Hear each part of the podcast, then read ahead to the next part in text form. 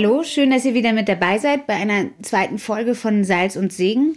Wir haben heute die Fortsetzung mit Familie Czerny. Wir haben ja letztes Mal mit Ihnen schwerpunktmäßig über Fehlgeburten geredet und über die Gnade Gottes in dieser Zeit. Heute wollen wir mit Ihnen über ein Leben als Großfamilie reden mit einem Kind mit besonderen Anforderungen. Sie haben eine Tochter, die hat Trisomie 21 und über die Freuden und die Herausforderungen sprechen wir heute.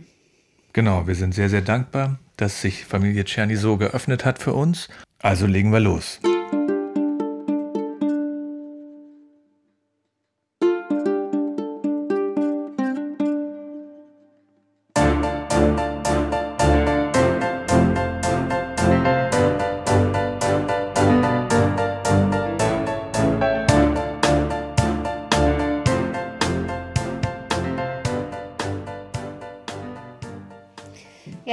Darf ich jetzt, darf ich jetzt zu eurem äh, zweiten Kind kommen. Eine sehr weise Frau, die ihr bestimmt auch kennt, die hat uns gesagt, ähm, Gott macht manchmal Geschenke, große Geschenke, wunderbare Geschenke, in hässlichem Papier, in, in Zeitungspapier. Genau. Und das ist ja so ein bisschen, was ihr auch geschildert habt mit dem Kind, was Trisomie hat sozusagen, dass es erstmal sehr hart war, ja, aber ähm, dass es auch ein Geschenk ist. Und ähm, vielleicht erzählt ihr ein bisschen jetzt über diese Zeit oder ähm, ja, einfach wie es für euch so war. Weil ich erinnere mich nur, also sozusagen, wir haben diese Frage euch nicht gestellt mit dem Hintergedanken, was hättet ihr gemacht, ja, wenn ihr das gewusst hättet. Das denken wir uns schon, aber ich glaube schon, dass es ein Unterschied ist, wenn du das weißt, wenn du dich ein bisschen drauf einstellen kannst, ja. Und das ist ja auch heute eigentlich eher untypisch, dass man sowas nicht mehr feststellt. Also ähm, ja, vielleicht erzählt ihr mal einfach. Ich hole mal aus, also in der Schwangerschaft selber ähm, ging es mir eigentlich gut. Und ähm, meine Ärztin hat auch einen großen Ultraschall gemacht. Das, was viele Frauen ja in der Schwangerschaft machen. Und da war nichts zu sehen, was irgendwie ähm, dazu geführt hätte, da weitere Diagnostik zu betreiben. Ich muss dazu sagen, Nackenfaltenmessung, weil es jemand interessiert, habe ich nicht machen lassen, weil ich gesagt habe, was ändert es? Was bringt mir die Ungewissheit und die Angst? Und ich kannte die Angst aus den Zeiten der den Fehlgeburten und ich habe gesagt, was bringt mir die Angst, wenn es die Entscheidung ähm, nicht verändert? Und ich hatte eine gute Ärztin, die gesagt hat, ist in Ordnung. Die hat da auch nicht irgendwie groß ähm, ähm, mich gestresst, sage ich mal. Und am Ende war es so, das habe ich halt leider in jeder Schwangerschaft. Ich bekomme dann immer Probleme mit der Leber. Ich bekomme eine sogenannte Schwangerschaftskolestase. Und die war am Ende so schlimm, dass ich in der, in der 34. Woche in die Klinik geschickt wurde, weil die Werte schlecht waren, die Leberwerte. Und dabei hat die Ärztin, die ich dort behandelt hat, die mich hätte eigentlich wieder nach Hause schicken sollen, gesagt, ah, das Kind ist schlecht versorgt, Durchblutung ist schlecht, ähm, das müssen wir holen. Und dann wurde die Miriam per Kaiserschnitt und auch kein Notkaiserschnitt, sondern die haben gesagt, das, die Blutung wird nicht besser. Natürliche Geburt würde das Kind zu sehr stressen. Ähm, wir holen das Kind. Und die haben auch nochmal groß geschallt. Es war jetzt nie eine Auffälligkeit, ähm, bis heute nicht, keine organische Auffälligkeit da. So. Und ähm, dann wurde die Mira per Kaiserschnitt geboren. Die war nur eineinhalb Kilo leicht und kam sofort auf die Intensiv, nee, also die neugeborene Intensivstation. Und man muss dazu sagen, ich habe den Kaiserschnitt ganz schlecht weggesteckt. Mir ging es körperlich sehr schlecht. Und ähm, dann war es so, nach vier, fünf Tagen wurde ich, ich glaube, ich kann es nicht mehr ganz genau sagen, wurde ich entlassen. Das Kind blieb in der Klinik. Und ich bin nach Hause gekommen. Und das musste ich jetzt einmal jede Frau, die schon mal ein Kind bekommen hat, vorstellen. Du bist körperlich fertig, du bist in einem Hormonloch. Ich heul da immer. Also wegen jeder Kleinigkeit. Und dann gehst du ohne Kind nach Hause. So, und dann gehst du am nächsten Tag, zu, also ich ging dann mit dem Josef zusammen in die Klinik. Und dann bekommst du die Diagnose. Und das war einfach ein Schlag ins Gesicht. Und dazu muss man sagen, die Ärzte hatten, genau, das hatte ich jetzt leider vergessen, die Ärzte hatten schon in den Raum gestellt, dass sie gerne testen würden und uns gefragt, ob denn eine Trisomie vorliegt. Und ich habe auch in dem Augenblick gesagt, ja, könnt ihr schon machen. Ich, für mich war das nicht klar, dass das tatsächlich passiert. Ähm, weil die Ärzte waren sich nicht ganz sicher und haben so hin und her, aber sie würden es gerne testen. Und ich meine, die Mimi war, also Mimi ist der Spitzname, war im Brutkasten mit lauter Schläuchen. Du hast da nicht so groß jetzt, ich habe die auch nicht viel sehen können, ich konnte mich kaum bewegen. Und dann kamen wir eben an, das war nach einem Wochenende, erinnere ich mich noch genau, das war ein Montag, sind wir in die Klinik gekommen und haben auf das Ergebnis gewartet, auf dieses chromosomale Ergebnis. Und ich hatte wirklich Angst. Und jetzt mit dem, was ich schon beschrieben habe, mit den ganzen, wie ich, auch dieser Kaiserschnitt hat mich echt fertig gemacht, wie ich da da saß mit meiner Situation. Und dann sagt der Arzt, daran kann ich mich noch erinnern, eine gute und eine schlechte Nachricht. Die schlechte Nachricht, das Kind hat Trisomie 21. Und dann habe ich nur, was ist die gute? Äh, die Mosaiktrisomie. Also die Miriam hat nicht eine 100, also eine Mosaiktrisomie heißt einfach, es ist eine ganz normale freie Trisomie, aber nicht in 100% der Zellen ist eine Trisomie 21 vorhanden. Fertig. Nur im Endeffekt in 95 oder 96 Prozent ist es bei ihr, das heißt, es ist wie eine freie, ganz stinknormale Trisomie 21. Ich bin so zusammengebrochen, ich bin einfach auf meinem Stuhl zusammengesackt und bin auch da nicht mehr wirklich hochgekommen. Für mich war das in dem Augenblick das Schlimmste, was mir passieren kann und auch das Schlimmste, was ich mir gedacht habe, was meinem Kind passieren kann.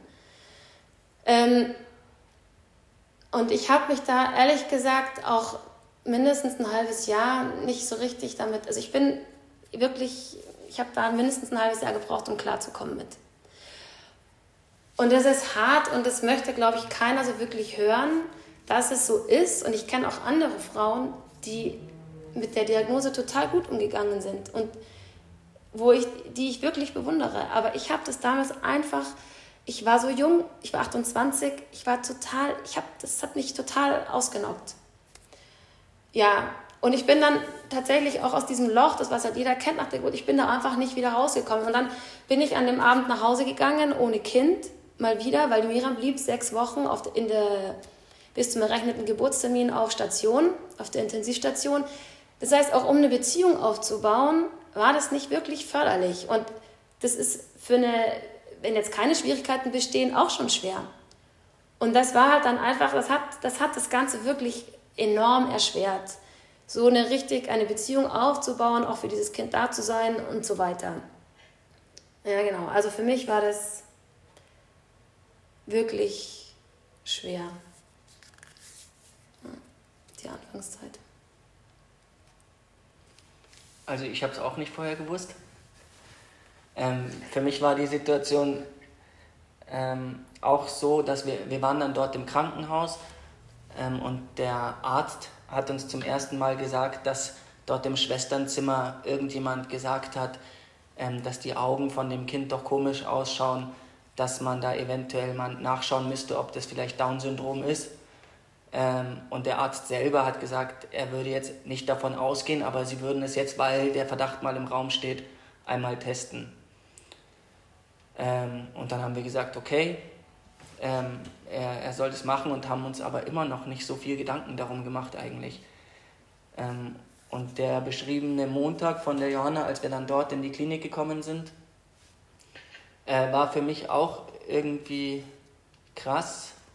Ähm, also er hat uns das gesagt mit dieser guten und der schlechten Nachricht, hat gesagt, dass sie Trisomie hat und die Johanna saß neben mir und ist auf dem Stuhl einfach zusammengesackt.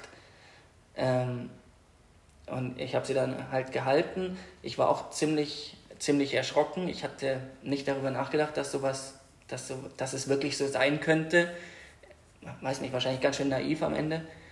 Ähm, und hatte, ja, war auch irgendwie geschockt und ähm, habe auch irgendwie ähm, darüber nachgedacht, was das, was das für unsere Zukunft bedeutet. Irgendwie war auf einmal so, man hat irgendwie eine naive Vorstellung von der Zukunft, ähm, wenn man Kinder bekommt, dass die sind klein und süß, dann werden sie größer, ähm, irgendwann werden sie ausziehen und vielleicht ihre eigenen Familien haben, zumindest ihr eigenes Leben. Ähm, und auf einmal war das alles, dieses das Konstrukt, was ich gebaut hatte, was für mich normal war in meinem Kopf, einfach weg, weil ich mir gedacht habe, das muss nicht so sein. Es kann sein, dass die Miriam für immer bei uns bleibt, dass sie nicht selbstständig genug ist, um irgendwann alleine zu leben. Und die ganze Vorstellung vom Leben, irgendwie diese eine idyllische, naive Vorstellung vom Leben, die war irgendwie weg. Ähm, aber ich bin so vom Typ her, ähm, dass wenn sich ein Problem ergibt, dass ich auf irgendeine Art ähm, automatischen Modus umschalte. Das heißt, ich tue das, was in dem Moment zu tun ist ähm, und habe nicht mehr weiter über meine, äh, meine Zukunftsvorstellungen nachgedacht oder über die Schwierigkeiten mit einem behinderten Kind zu leben oder sonstiges. Wobei ich dazu sagen will, dass ähm, wir sind jetzt kein repräsentativer Fall. Ja, ich glaube wirklich, dass jeder ganz anders damit umgeht. Es gibt bestimmt ganz, ganz viel bessere Menschen als uns, die, die das viel besser annehmen. Ähm, und, und, auch, dass es, und auch, dass sie, ähm, dass es halt einfach sehr individuell ist und dass wir in Wirklichkeit, die Miriam ja keine, keine krasse Behinderung hat, wie es Behinderungen auch gibt. Ähm, also, genau.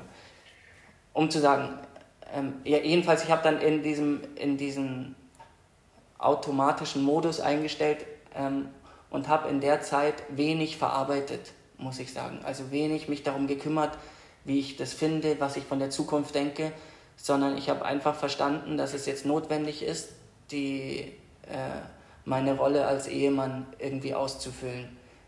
Also dass das jetzt mehr meine Berufung ist.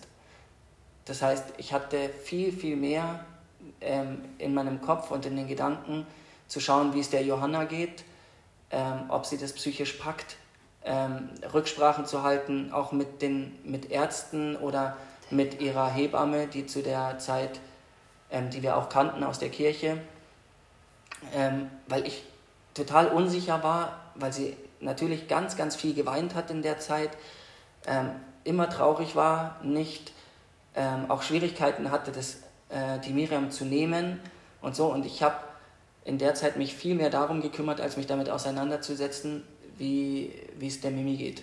Ob sie, ja. Das ist das eine. Und das andere, was mich in der Zeit beschäftigt hat, war, dass die Miriam auf dieser, ähm, wie war das, frühintensiv, also auf einer Intensivstation für Frühchen lag und da liegen ja wirklich ganz, ganz kleine Babys, also ab, 24, ab der 24. Woche, die geboren waren. Und zur gleichen Zeit, wie die Miriam da war, waren auch noch zwei andere Kinder dort, ähm, wo die Eltern Tag und Nacht dort waren, die, die es auch nicht alle überlebt haben.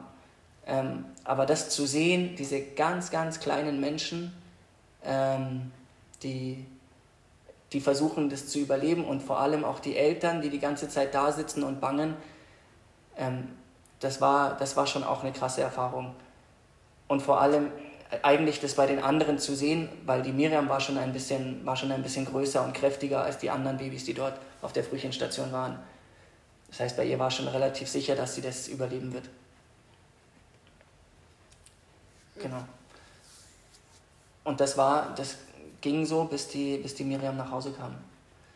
Nach sechs Wochen etwa in der Zeit, wo sie im Krankenhaus lag, äh, mussten wir immer wieder hinfahren. Natürlich, damit sie die Milch bekommt. Ähm, und zum Zweiten, äh, das weiß nicht, wie das heißt. Käng Kängurooing oder so. Also auch der Vater war aufgefordert, immer mal, ah, ihr kennt es. Okay. Ja, kennen wir. Wie ging das dann weiter? Also wie, ihr hattet ein halbes Jahr, habt ihr jetzt gesagt, ein sehr dunkles Tal? Vor allem ich.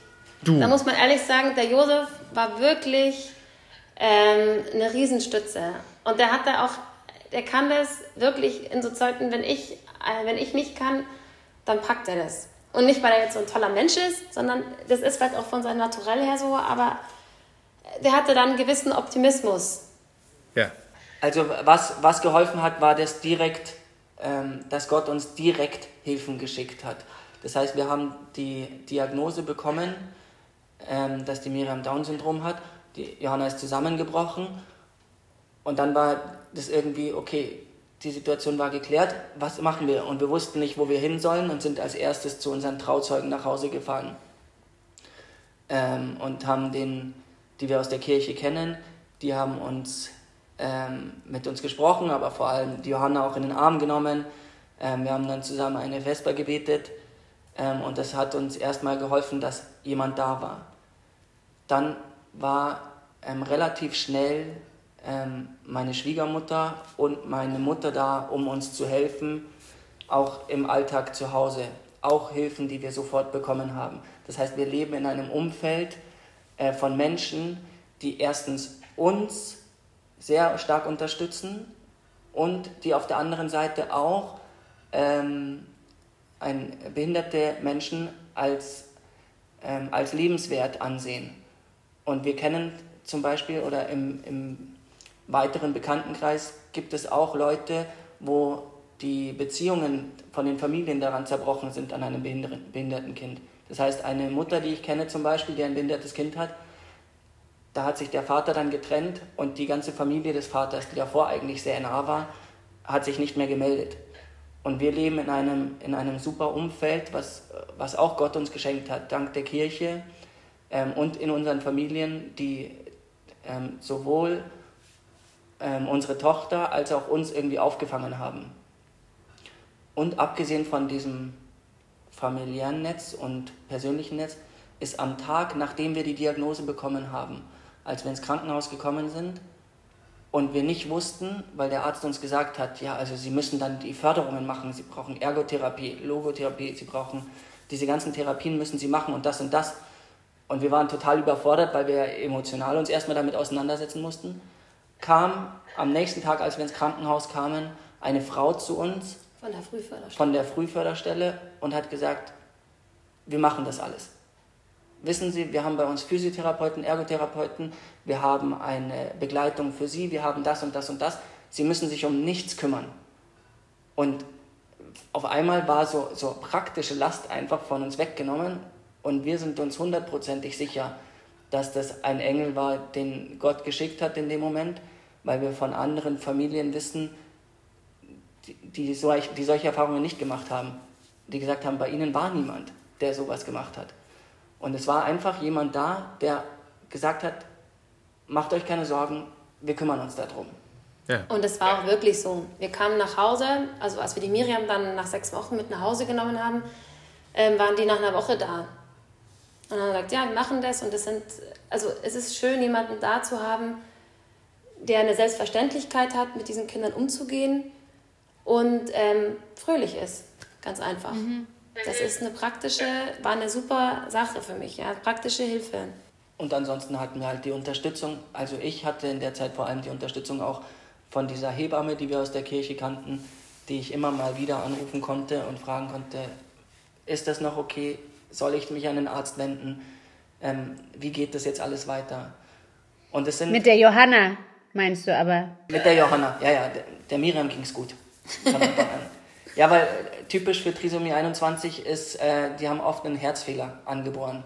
Ähm, und der muss in den ersten Jahren häufig operiert werden. Aber die Miriam ist ohne organische Schäden ganz gesund auf die Welt gekommen.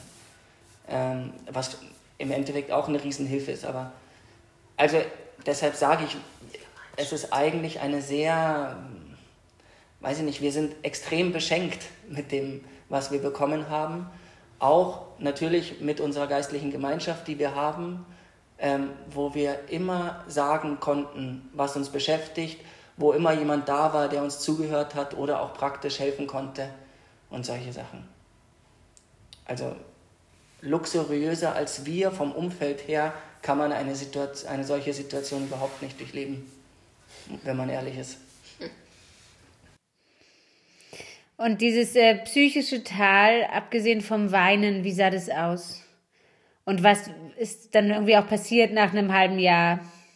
Also, ich glaube, das eine ist, das halbe Jahr, das ist so grob geschätzt, dass da einfach, es ist einfach Zeit vergangen. Und die Miriam kam nach Hause und man lernt diesen Menschen kennen und es ist nicht mehr mein Kind mit einer Behinderung, sondern es ist die Miriam, es ist meine Tochter und du lernst sie kennen. Sie wird größer wie jedes Kind und fängt an, irgendwelche Sachen zu machen, äh, sich zu lachen oder sonst irgendwas. Und du fängst eine Beziehung aufzubauen. Es war nicht einfach, natürlich nicht. Aber das ist das, was automatisch natürlich auch passiert. Was jetzt wirklich sich, was sich geändert hat, genau wie das passiert ist, weiß ich gar nicht mehr genau. Ich, wie sich dieses dunkle Tal, sage ich mal, für mich angefühlt hat, das war einfach ein, ähm, es war so eine Endgültigkeit. Es war nicht ein, ähm, ja, wenn du jetzt wenn du jetzt das und das machst, ist es morgen wieder gut, sondern ich bin am Morgen aufgewacht und wusste, es ist immer noch so, wie es gestern war. Und es wird sich auch nicht mehr ändern. Dieses Kind, und egal wie sehr wir es heute lieben, damals war der Gedanke, die Miriam hat es für immer. Und es war für mich ähm, deswegen konnte ich mir damals nicht vorstellen, dass ich damit zufrieden werde, weil es wird ja nicht besser. Äh, versteht ihr, was ich meine? Ja. Und es soll auch nicht, das soll auch nicht böse klingen und da, dass mich da jetzt auch keiner falsch versteht, aber das war meine Auseinandersetzung damit. Ich wusste, ich bin, ich bin Biolehrerin. Ich wusste, dass mir sowas passieren kann, dass das im Rahmen des Möglichen besteht, dass man ein behindertes Kind bekommt. Aber wenn du es dann bekommst, ist was ganz anderes.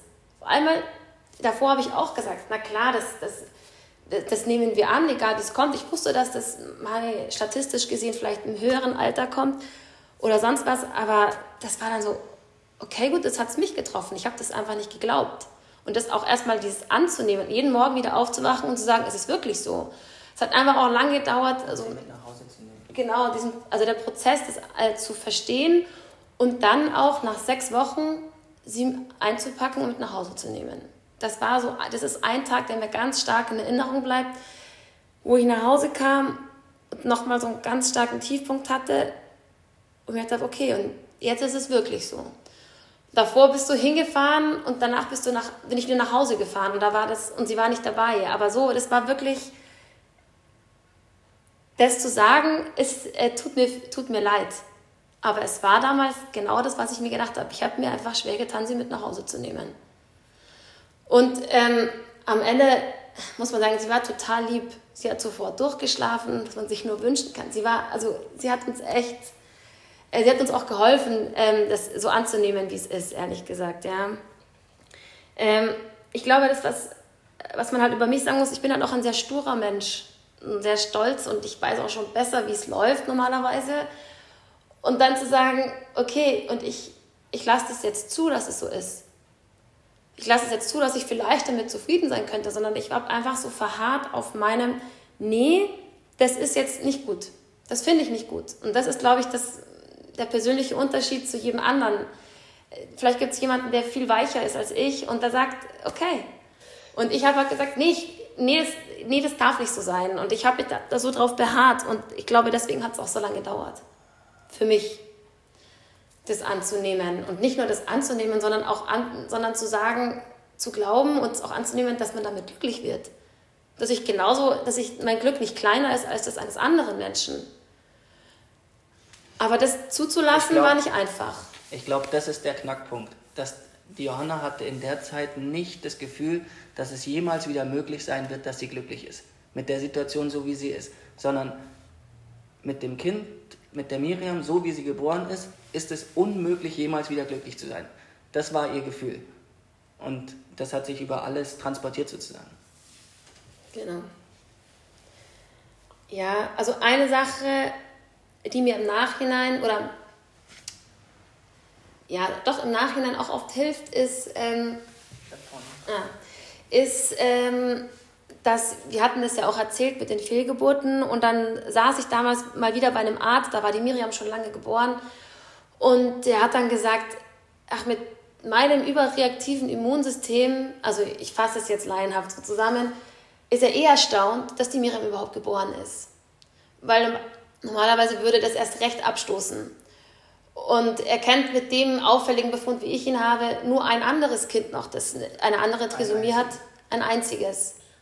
Ansonsten haben Frauen wie ich, ein, also mit, der, mit, der, mit diesem Immunsystem, ein, einfach Abgänge, aber keine behinderten Kinder. Ja, wenn ein Kind überlebt, dann ist es gesund in dem Sinne, ja, weil es im Grunde stark genug ist, jetzt ganz laienhaft. Und äh, mir hat es damals schon geholfen, auch zu sagen, okay, das ist ein, auch jemand, den mir Gott vor, die, vor mich hinstellt, der sagt, es soll dieses Kind da sein. Es ist ähm, eine, für mich eine ziemlich starke Bestätigung. Auch, und das eben im Konsens mit diesen ganzen anderen Fehlgeburten, ähm, dass Gott genau wollte, dass Miriam da ist. Die anderen hatten halt ihre Zeit und sind bei Gott und die, und die Kinder, die hier sind, genauso wie Miriam, ähm, sollen halt hier sein. Und wir sollen uns um sie kümmern als Eltern. Und das ist für mich, da bin ich mir hundertprozentig sicher. Und das macht mir auch heute auch nichts aus in dem Sinne. Klar wünscht sich niemand für sich, glaube ich, dass ein Kind irgendwas, irgendwas Schlimmes passiert oder krank ist oder behindert oder sonst irgendwas. Das wünsche ich für mich, für mir, für die Miriam auch nicht. Aber ich weiß, dass so wie sie ist, ist sie genau richtig. Und ist die Miriam glücklich? Ja. Ja. Ja, ja. Auch die Miriam ist, ein sehr, ist sehr nett, wirklich. Und ich glaube auch, also das ist das, ich glaube, das ist das, was, ähm, was wir auch gelernt haben. Ähm, das Glück ist nicht kleiner. Ich glaube, dass, ähm, dass, die, dass sie erleben wird wie alle anderen. Wir alle haben sicher, erleben schwierige äh, Zeiten, schwierige Phasen, ähm, Krisen im Leben. Jeder Mensch, ob mit Gott oder ohne Gott. Ähm, und ob behindert oder nicht behindert. Und die Frage ist, ähm, wie, äh, wie werde ich glücklich? Und äh, wenn, ich, wenn ich weiß, dass Gott mich liebt, kann ich glücklich werden. Und das kann die Miriam genauso. Und wenn ich es nicht glaube, dass Gott mich liebt oder dass das ist das Problem im Endeffekt. Ich habe nicht gesehen, dass, das, dass Gott mich liebt in dem Augenblick, sondern ich habe mich irgendwie verlassen gefühlt. Äh, dann werde ich nicht glücklich. Und das ist genau das, was wir Miriam sowie all ihren anderen Geschwistern irgendwie versuchen beizubringen wenn sie dann noch größer werden, uns besser verstehen, dass sie, ähm, dass das Glück nicht ähm, von Oberflächlichkeiten abhängt. Das wissen wir ja alle. Ob ich gut aussehe oder nicht, macht mich nicht glücklich.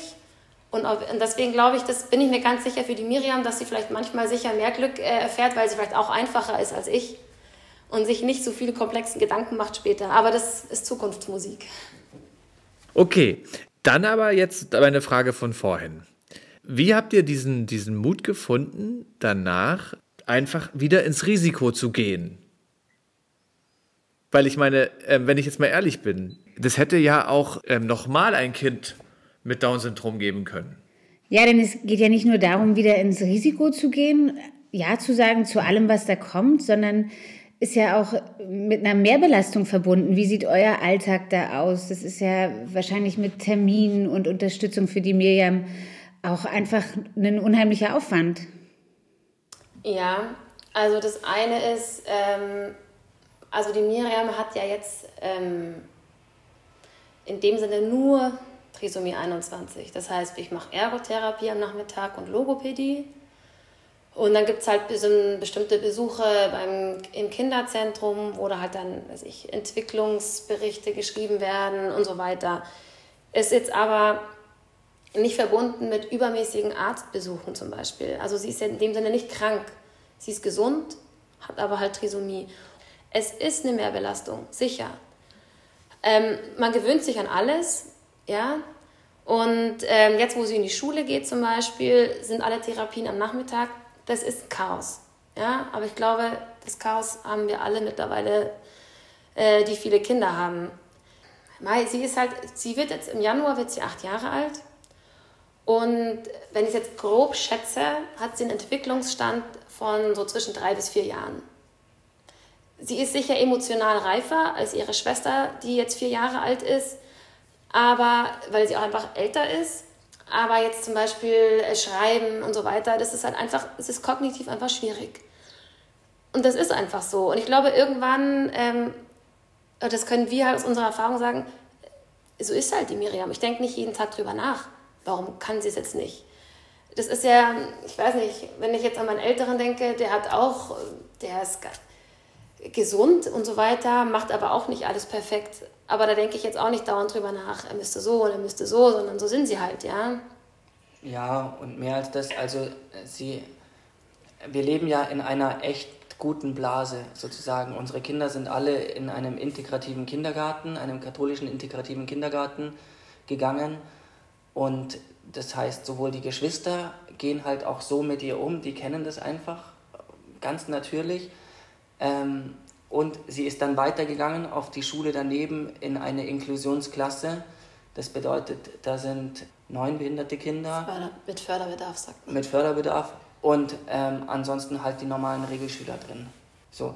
Und das heißt, wir leben in einer, in einer Umgebung, von, angefangen von Kindergarten über Grundschule, ähm, wo das normal ist, Inklusion zu leben.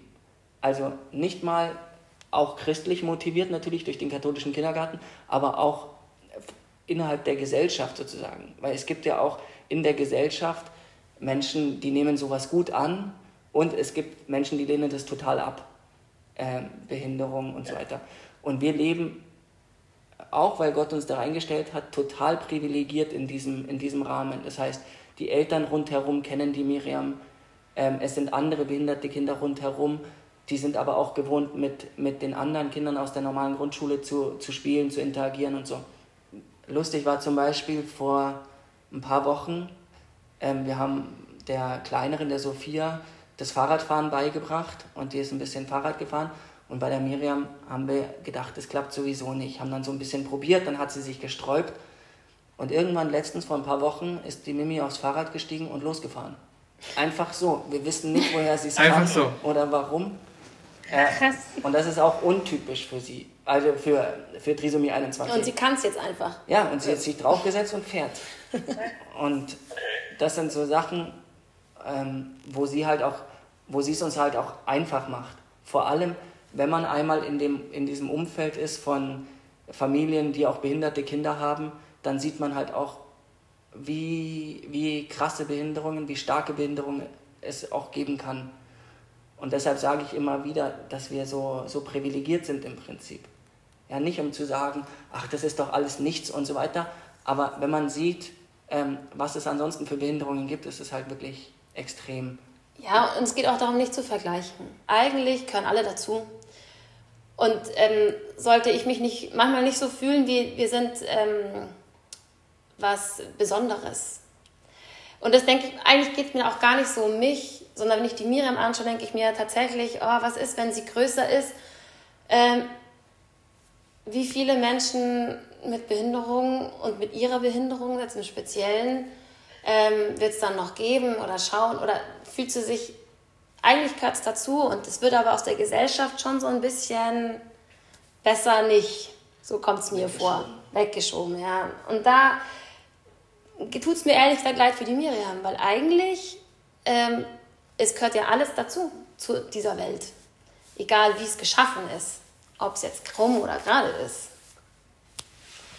Das, jetzt kommen wir vom Hundertsten ins Tausendste, aber das ist schon, was da für mich immer mit dazugehört, wenn ich da das sehe und denke mir mal, ihr Glück ist ja in keinster Art und Weise eingeschränkt. Gut, ist interessant, dass du das sagst, ne? weil das ist ja auch oft die Argumentation gegen ein solches Leben mit Behinderung. Ne? Das irgendwie, ähm, also in, der ganzen, in dem ganzen Bereich der Moralphilosophie, dass eben viele Leute davon ausgehen oder es einfach als Prämisse hinstellen zu sagen, ich, ich wünsche mir für mein Kind das meistmögliche Glück, ja. Vielleicht zeichnet sich in der Schwangerschaft diese Krankheit ab oder eine andere und ähm, dieses Glück ist nicht möglich mit Leidem, ja. Also wenn ich schon sehe, da kommt Leiden, dann wird mein Kind nicht glücklich und ähm, ich meine, das ist eine Erfahrung, die ihr habt, die auch total wichtig ist, das zu teilen, ja, weil wie du schon sagst, es gibt unheimlich viele Angriffe, gerade vor der Geburt. Wir haben jetzt diese neuen Untersuchungen, ne, diesen, auch diese Änderung des Paragraphen. Die Anfeindungen sind auch total groß. Man kriegt schon den Eindruck, dass es nicht erwünscht ist, ja, dass man wirklich sagt, okay, dieses Leben kann nicht glücklich sein. Besser ist, wir lassen es wegmachen. Und das, dass das eben nicht stimmt, ja, also das, was du auch sagst, es ist auf der Straße nicht so sichtbar. Also man muss schon sagen, in Deutschland wirklich die Förderung ist Oberhammer. Ja, muss man auch muss man wirklich sagen. Also das, was wir hier bekommen für die Miriam, da, da, das weiß ich zu schätzen und bin ich unglaublich dankbar. Natürlich auch, weil es eine Behinderung ist, die schon sehr gut erforscht ist. Ähm, und ich glaube, das ist eben das, was ich schwierig finde. Das, ist, das eine ist, dass ich so unglaublich vielen netten Menschen begegnet bin, zu denen ich auch heute noch Kontakt habe, die eine Freude an diesen Kindern haben und eine Liebe haben. Und dann aber wiederum einem Arzt zu begegnen, als ich schwanger war, nach dem Miriam, der mir so lange ins Gewissen geredet hat, was ich meiner Familie antue, falls dieses Kind behindert ist. Und das hat mich, also und ich war dann, ich war da zum Glück irgendwie, saß da drin und wusste, das ist nur der Vertretungsarzt. Ich bin danach wieder bei meiner Ärztin und habe den meinen ganzen Glauben aufge, äh, aufgezählt habe, dann hat er gesagt, was ich meinem Mann antue, habe ich meint, der ist der gleichen Meinung. Und was ich den anderen Kindern antue, wenn dann noch ein behindertes Kind kommt, wenn ich jetzt nicht die und die Tests machen lasse. Und ich habe irgendwann aufgegeben und habe gesagt, okay, gut, das, der sagt das jetzt, weil das, ich meine, das eine ist die Aufklärungspflicht, ist richtig. Aber in dem Augenblick, wo er dann aufhört, also nicht aufhört, mir zu sagen, wie naiv ich bin und was ich meiner Familie antue, finde ich schon enorm. Und das ist für mich ein Unterschied. Das eine ist das das Kind zu haben und zu wissen, dass man gefördert ist. Und das andere ist zu wissen, dass ich mich davor so rechtfertigen muss, dass ich jetzt nicht tausend Tests gemacht habe. Oder dass ich sage, wir nehmen das Kind so, wie es ist. Und ich weiß nicht, also das ist, wie hart das auch, ich glaube, das, es, sind auch, es gibt auch super Ärzte, ja. Aber das ist schon schwierig, finde ich, dass man, da wurde, das gab, es war eben diese eine Situation, wo ich mir echt gedacht habe, Wahnsinn, dass man so angefeindet wird. Ich bin danach dort nie wieder hingegangen, aber ähm, so ist es halt eben auch. Und ich meine, ihr hattet ja vorhin auch die Frage gestellt, die schließt sich dem jetzt so ein bisschen an, mit dem, wie man dann weiterhin ähm, offen sein kann für weitere Kinder oder das auch in Hinblick dessen, dass man sagt, okay, klar, die Wahrscheinlichkeit, ein behindertes Kind zu bekommen, bleibt ja weiterhin. Die verschwindet ja nicht nur, weil man schon eins hat. Ähm, das eine war, ich war damals jung, als ich die Miriam bekommen habe und ich habe nicht so viel Sorgen gehabt, ob ich nochmal ein behindertes Kind bekomme. Ich war vielleicht auch naiv, vielleicht hat mir Gott da auch geholfen, ein bisschen nicht zu viel drüber nachzudenken, sondern ich hatte ja dann eben nach der Miriam drei Fehlgeburten und war dann, wie schon gesagt, erstmal glücklich, dass wir überhaupt ein Kind bekommen haben. Dass wir überhaupt nochmal ein Kind bekommen haben. Und wirklich Angst und Sorgen habe ich mir tatsächlich dann in der Schwangerschaft mit ähm, unserem vierten Kind gemacht. Da hat mich dann eine Frau angesprochen, da hatte ich noch nicht erzählt, dass ich schwanger bin, dass sie das so mutig findet. Dass wir ja noch ein Kind kriegen, äh, wenn wir noch Kinder kriegen und dass wir danach noch eins gekriegt haben nach der Miriam. Und auf einmal habe ich Angst gekriegt. Das, muss ich, das ist für mich so noch einmal, ich, wurde, mich, wurde es mir so bewusst, ja stimmt, was, was ist denn? Ich meine, die Frage ist ja auch berechtigt, ja. Ähm, nachher denke ich mir, ja, hätte ich auch früher denken können. Aber ähm, habe ich wirklich Angst gehabt. Und ich muss sagen, es war immer alles unauffällig. Ich bin natürlich zu den großen Ultraschallen in die Feindiagnostik gegangen, um zu wissen, ob das Kind irgendwas hat, organisch. Ja, zu sagen, was kann man danach machen? Nicht, um eine Entscheidung gegen das Leben zu treffen. Ähm, aber ich weiß noch, als die Clara, die ihn geboren war, habe ich sie ganz panisch angeschaut und habe hat die ganze Zeit Angst gehabt und ich hatte da schon so einen leichten Knacks weg, muss ich sagen. Habe auch noch Wochen danach gedacht, schaut sie komisch aus oder schaut sie normal aus oder hat sie irgendwas? So ganz rund lieb ich da, glaube ich, auch nicht, ja. Ähm, hatte Ängste, ja, ob da alles in Ordnung ist. Und das hatte ich dann bei dem Kind danach auch nochmal. Also ich hatte dann, ich habe mich dann wahnsinnig gefreut, dass ich schwanger bin, war mich wahnsinnig gefreut, dass die Schwangerschaft hält. Und desto weiter die Schwangerschaft fortschritt, habe ich Angst gekriegt. Ja, was ist, und meine Kinder sind immer mini klein. Also das, ist, das befördert jetzt natürlich nicht irgendwie Ruhe, sondern hatte ich Angst, ja zu klein, das hatte ich bei der Miriam auch. Und klar kommen Ängste hoch. Aber ist ja auch irgendwie normal, genauso wie die Ängste hochkommen vor einer weiteren Fehlgeburt. Also rational gesehen ist es logisch, dass man Ängste hat. Ähm, aber wenn ich jetzt auf meine Kinder schaue, bin ich total happy. Ja, also ich freue mich, dass sie alle da sind, jeder, jedes Einzelne. Aber äh, das geht, also ich, den Mut zu haben, das ist sicher nicht aus mir heraus, weil ich irgendwie stark bin und Kraft habe. Es haben mir auch schon manche gesagt, du bist zu mutig. Nee, bin ich nicht. Ich bin voller Schisser und ich hätte mich verunsichert ganz viel. Ich lasse mich von vielen Sachen verunsichern.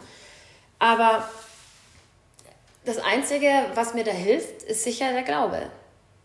Und, und Gott, der, wo ich sage, okay, wenn der das Leben schafft, dann weiß er das auch, warum er es schafft.